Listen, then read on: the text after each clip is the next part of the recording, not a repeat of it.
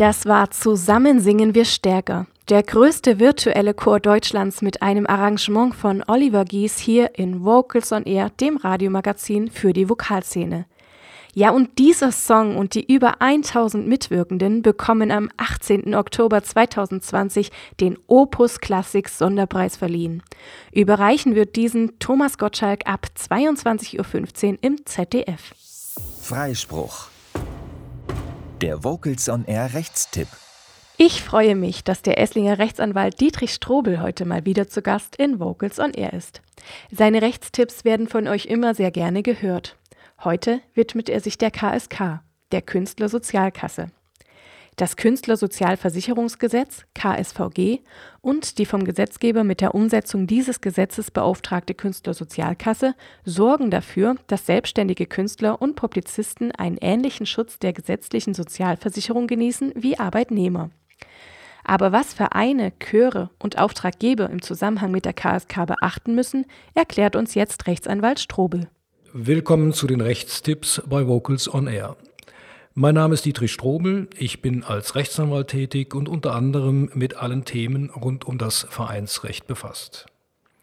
Thema heute rund um die Künstlersozialkasse. Die Künstlersozialkasse, im ersten Moment ist das vielleicht ein Stichwort, das bringt man nicht unbedingt in Verbindung äh, mit Veranstaltungen von Chören und der Vorbereitung solcher Veranstaltungen. Deswegen wollen wir das heute mal aufgreifen, ein bisschen vertiefen und auch für dieses Thema sensibilisieren. Starten wir mit einem Beispiel. Ein Chor plant eine besondere Veranstaltung, beispielsweise anlässlich seines 75-jährigen Bestehens.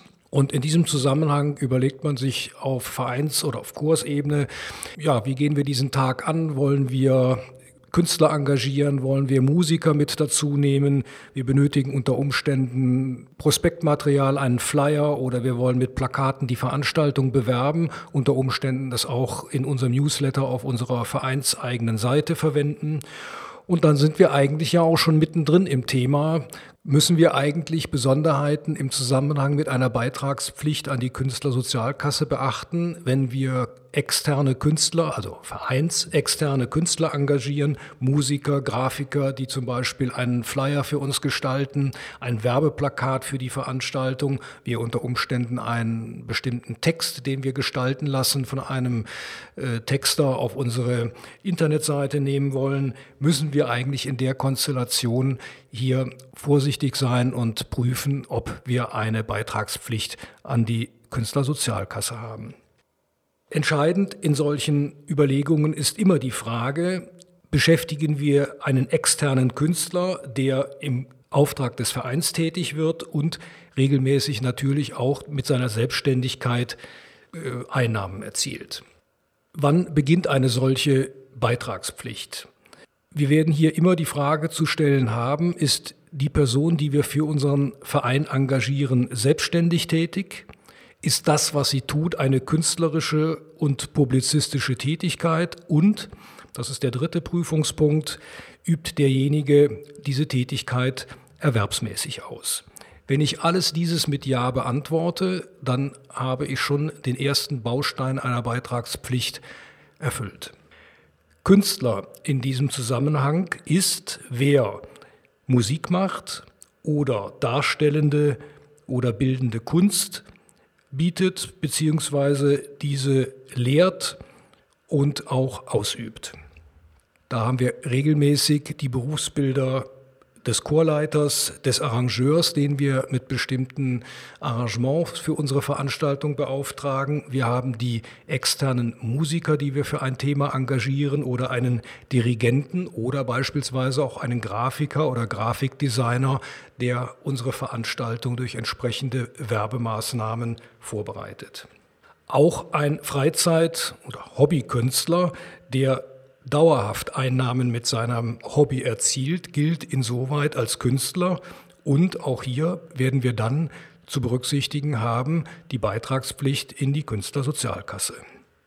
Der Verein, und das ist wichtig, der Verein muss selber prüfen, ob bei einem Engagement eines Künstlers eine Sozialabgabe fällig wird. Er darf sich also hier nicht alleine auf die Angaben seines Künstlers verlassen, sondern ist selber in der Prüfungspflicht.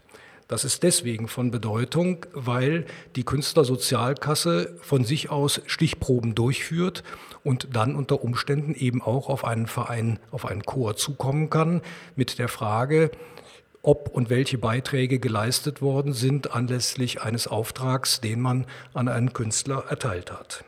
Ganz wichtig auch zu wissen ist, vereinseigene Künstler, also Mitglieder eines Vereins, sind von der Künstlersozialabgabe freigestellt. Einen weiteren Befreiungstatbestand liefert uns auch der Gesetzgeber. Zugunsten von Chören und Gesangsvereinen ist geregelt, dass bis zu drei Veranstaltungen pro Jahr mit einer Beschäftigung selbstständiger Künstler beitragsfreigestellt sind. Auch hier aber mein dringender Tipp, das sollte von Einzelfall zu Einzelfall mit der Künstlersozialkasse abgeklärt werden. Auch dann, wenn ein Künstler nur nebenberuflich tätig ist, zum Beispiel ein Musikstudent oder ein längst im Ruhestand befindlicher Musiker, der im Sinne des Vereins als Externer tätig wird, kann diese Abgabenpflicht bestehen, weil es sich bei der Künstlersozialkasse um eine sogenannte Pflichtversicherung handelt. Und da gibt es keine Ausnahmen von der Versicherungspflicht. Ein Tipp noch zum Schluss.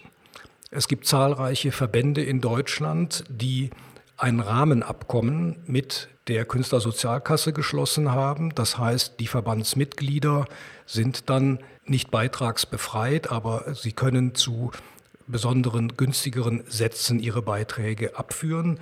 Da rate ich im Einzelfall zu prüfen, ob es möglicherweise über den Chorverband ein entsprechendes Rahmenabkommen gibt.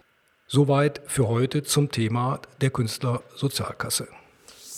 Das war Freispruch. Der Vocals on Air Rechtstipp.